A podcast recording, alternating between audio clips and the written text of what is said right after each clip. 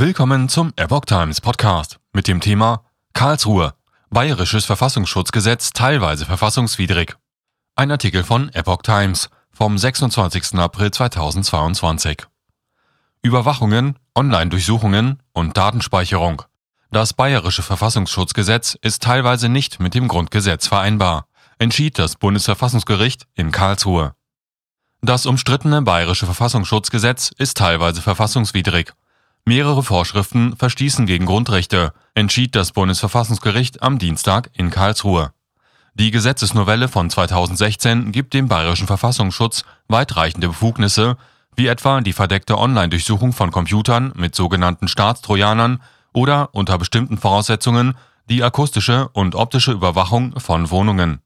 So sei zum Beispiel die Wohnraumüberwachung nach Artikel 8 Absatz 1 Bayerisches Verfassungsschutzgesetz verfassungswidrig weil die Befugnis zwar im Grunde hinreichende Eingriffsvoraussetzungen bestimmte in Klammern (die dringende Gefahr), jedoch nicht auf das Ziel der Abwehr einer Gefahr ausgerichtet sei und weil die erforderliche Regel zur Subsidiarität gegenüber Gefahrenabwehrmaßnahmen der Gefahrenabwehrbehörden fehle.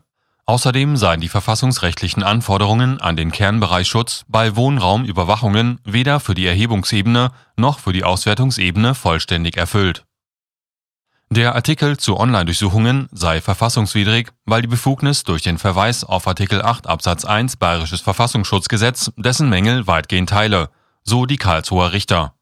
Die verfassungsrechtlichen Anforderungen an den Kernbereichschutz seien zwar für die Erhebungsebene erfüllt, nicht aber für die Auswertungsebene. Die Ortung von Mobilfunkgeräten nach Artikel 12 Absatz 1 des Bayerischen Verfassungsschutzgesetzes sei zudem verfassungswidrig, weil die Befugnis so weit gefasst sei, dass sie auch eine lang andauernde Überwachung der Bewegungen der Betroffenen erlaube, ein sogenanntes Bewegungsprofil, ohne den dafür geltenden verfassungsrechtlichen Anforderungen zu genügen. Die Regelung sehe insoweit keine hinreichende bestimmten Eingriffsvoraussetzungen vor und es fehle die erforderliche unabhängige Vorabkontrolle der Bereich Auskunft über Verkehrsdaten aus Vorratsdatenspeicherung nach Artikel 15 Absatz 3 Bayerisches Verfassungsschutzgesetz verstoße unter dem gegen das Gebot der Normenklarheit. Artikel 18 Absatz 1 Verdeckte Mitarbeiter und Artikel 19 Absatz 1 Vertrauensleute seien verfassungswidrig, weil keine hinreichenden Eingriffsschwellen geregelt seien und eine Bestimmung fehle, die den Kreis zulässiger Überwachungsadressdaten begrenzt regle sofern der Einsatz von verdeckten Mitarbeitern oder Vertrauensleuten gezielt gegen bestimmte Personen gerichtet sei, so das Verfassungsgericht weiter.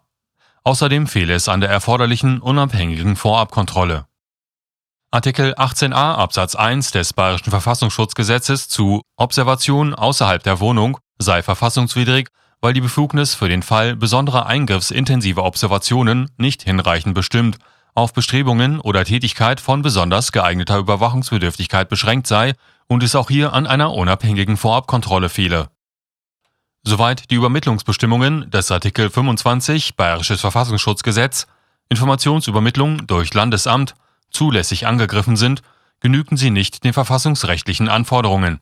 Zum Teil ziele die Übermittlung nicht auf den Schutz hinreichend gewichtiger Rechtsgüter, zum Teil seien keine hinreichenden Übermittlungsschwellen vorgesehen die Weiterverarbeitungs- und Übermittlungsbefugnis des Artikel 8 Absatz 2 Nummer 1 und Nummer 2 Daten aus Wohnraumüberwachung und Online-Durchsuchung seien wegen einer unzulässigen dynamischen Verweisung auf Bundesrecht verfassungswidrig.